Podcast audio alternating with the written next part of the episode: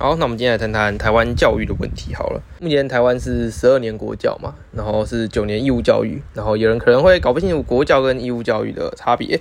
那国教呢，就是国民教育，就是政府会补助我们念高中，也就是政府会补助我们念完高中的这些学费。然后到了大学之后呢，补助就会减少非常多，所以大学学费会比国中、国小还有高中来的贵许多。那私立化呢，就是除外，毕竟私立的收费呢是由他们自己决定嘛，然后政府。当然会补助，但补助的钱也没有到非常多。然后九年义务教育意思呢，就是说每个人呢都要念完国中毕业，这也是权利，同时也是义务嘛。就是国家希望每个人至少都有国中学历的程度。所以，如果你不念国中的话，你还会被抓回去念。就以中辍生来讲好了，不知道大家知不知道中辍的概念？就是你现在国中，然后你念一念，你就翘课不见了。然后它的规则是你连续三天不来的话呢，老师可以通报你中辍，然后就会有警察或者是你的家人呢，就必须去找你，然后把你抓回来学校上课这样。可是中辍这个条款呢，到了高中之后就比较不适用了，就是高中生就没有中辍问题。虽然你念一念之后就不见了，老师也不会通报警察去找你，然后把你抓回来学习这样。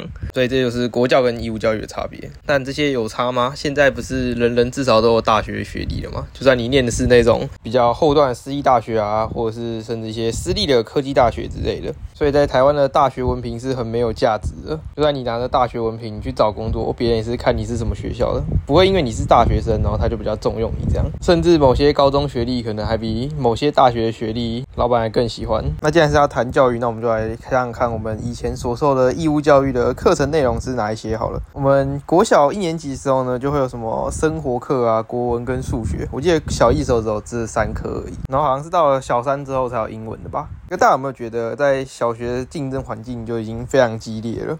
你不觉得台湾人就是要很爱比较那个成绩的感觉吗？小时候大家身边一定有那种，就是如果没考到九十分啊或一百分就会哭的那种人吧？也有可能你就是这种人啊！哎，那个名次哦都一定会公开，老师一定会唱名说，哎，来我们第一名是谁？第二名是谁？然后第三名是谁？可能有些老师可能念前五名，有些老师可能念前十名。甚至有些比较过分的，可能从头念到尾就念出来，因为现在学生很少嘛。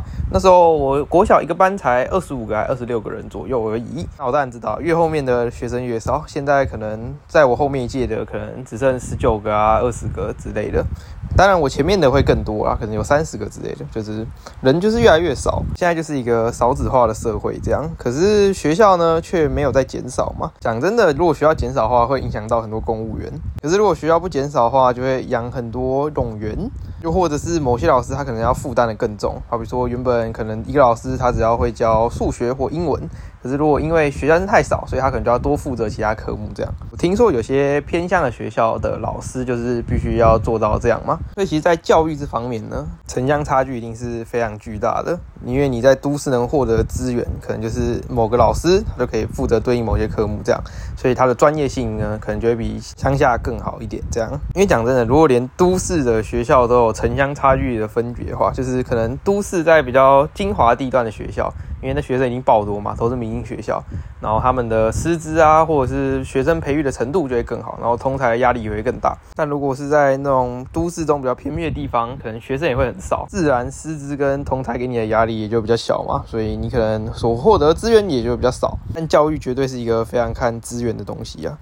为什么台湾人那么爱比较，真的是不太能理解啊！就是大家都觉得成绩一定要好才有办法代表一个人的能力，这样吗？台湾还是走在一个万般皆下品，只有读书高的社会观念之下吗？小时候就是师长都会叫你不要去打球啊，然后赶快去念书之类的嘛。虽然有运动员这种工作啦，但是因为成功几率实在太小，所以老师就说：“哎，你赶快去读书，因为读书能够让你获得的工作机会一定是比较多的。”哎，很多人或许会觉得读书是一个比较公平竞争的一种自度，但很遗憾的是呢，读书呢，我觉得靠天分还是偏大。就跟你平常打球一样嘛，你就会想说，哎，为什么有人他练习又练那么快，然后他动作做那么顺畅，就是他协调性很好。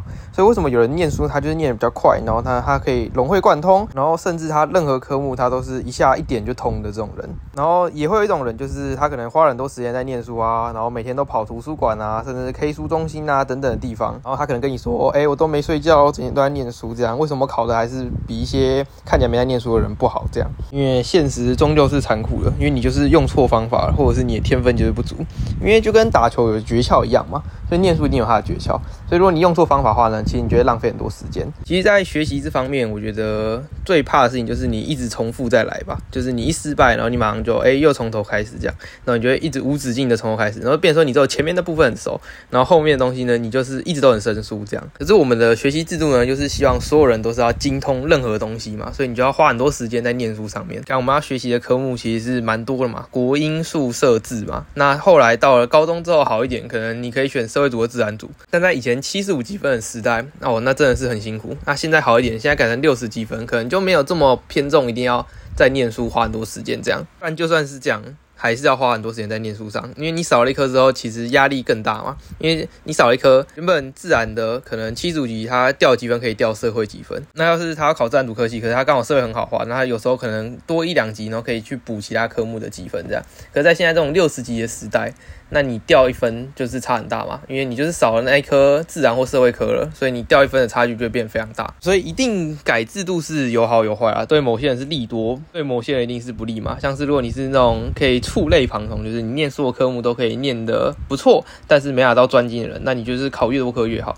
可是要是你是那种可以念书念得很专一啊，然后刚好自然或社会其中一科特别烂人，那现在制度就是非常适合你的一个好制度哦。大家会一直骂的主要就是教育的制度一直在改变这件事，还有课纲一直在更改。但其实我讲真的，如果是真的非常有实力的人，其实怎么改是不太会影响到他。那大多数人呢，会受到影响的状况呢，就是改制度之后你的不适应嘛。可是。改制度这种事情，一定是对于某些人特别的好，对于某些人比较不好。这样，我们就以分科测验来举例好了。原本是只考，就是全部都考嘛。那现在分科测验是不考国英，那国英这两科呢，等于说你考的不好，那你就要重考了。那这样的话呢，对于如果你只想念社会跟自然的人，然后你国英考得很好的人，那这个制度对你非常有利嘛。反正你之后你就只要冲社会跟自然啊，或者是一科数学这样。那要是你是国英考不好的人，那你这样你就只能直接重考，所以这个制度对你非常。不利，但我觉得啦，只考它势必是要再把国文跟英文再加回去的。毕竟，如果你要说只考是在给考生一个机会，可是呢，如果国文跟英文考烂，你就不再给他一个机会，那这样其实我觉得有违背于只考他的本意，或者是分科测验。觉得国家如果特地要再办一次考试给大学入学的话，那你还是要再给那些国文、英文不好的人再一次的机会吧。我能理解说你不能让他自己选择要不要沿用学测成绩，因为那样实在是太不公平了。但是如果你就是直接说，哎，那我们直接沿用。然后后面就不要考的话。那这样的话，对于那些也考不好人也是实在太不公平了。然后学生常常都会对于教育制度有非常多的不满嘛。然后有时候你可能会跟老师讨论到这件事情，然后可能有些师长就跟你说啊，你有能力就等你当教育部长再去改啊。你现在讲那么多有什么用，对不对？但我讲真的，很多事情其实或许是由学生自己去争取而来的，然后也不见得一定要做到什么样的位置，你才有办法做到某些事情。就是很多权利，就是你要发声啊，就是你要不断的去讨论到这件事情，让别人意识到这件事情的重。要性，那自然未来就有可能会改变。可是要是你就是说，哎，好，那你做不到教育部长，你就不要讲这件事情。那这件事情之后可能就会直接被消失了嘛？反正就没人会讨论，他也没有他的那种话题性的，那大家就淡忘这件事情。不管是在教育啊，还是未来任何有关权力的问题上面，其实都是这样的。所以要是你是现在课纲的学生呢，然后要是你觉得这个分科测验制度对你来说非常不妥的话，你就可能就要去反映啊，跟家长反映啊，跟学校反映之类的。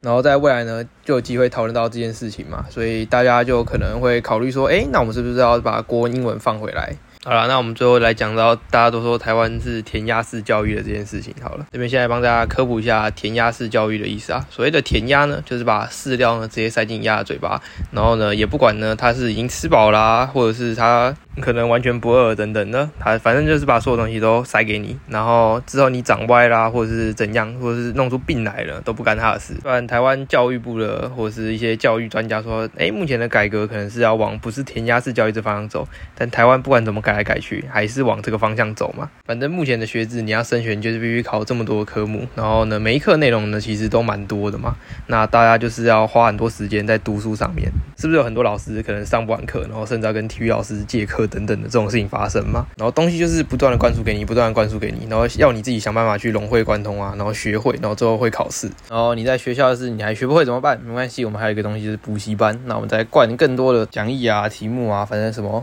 口诀等等的，全部都给你，反正你就是要想办法给我会就对了。然后再说我要你念书，都只是为了你好，为了让你的未来可以走成你想要走的路吗？其实在一个事实上的确是你要成绩好，你才有办法选择你自己想要走的路，你才有权利选择。你要的学校嘛，那有很多时候你选择其实也不是你想要走的路，只是大家希望你走的路，或者是这个社会价值观说，哎，走这条路是很好很有保障的，像是医学啊、电机啊，就是大家俗称的医牙电资，或者是社会组就是法律啊、财经等等的嘛。反正你也不知道你的兴趣到底在哪里，那干脆就选一些大家说好像对未来很有帮助，或者是有比较有前途的科系。那这个钱你要怎么解释都可以哦，不管是前景的钱还是金钱的钱都可以。所以说到底就是你考试考得好，到底是为了你自己呢，还是为了你的师长？反正填鸭式教育理念就是，反正我就是把东西全部硬塞给你，然后呢我也不管，反正最后呢哪一只鸭呢是长得好看的，卖的最好的，然后我再把它贴出来说，哎，我们这家店的烤鸭很好吃哦。啊，这个榜单啊，或者这些补习班外面贴的。就是如此，甚至你可能只是你家长炫耀的一个工具而已。有时候师长会说你成绩好啊，或者是你学校好呢，其实是为了你好，对你有帮助之类的。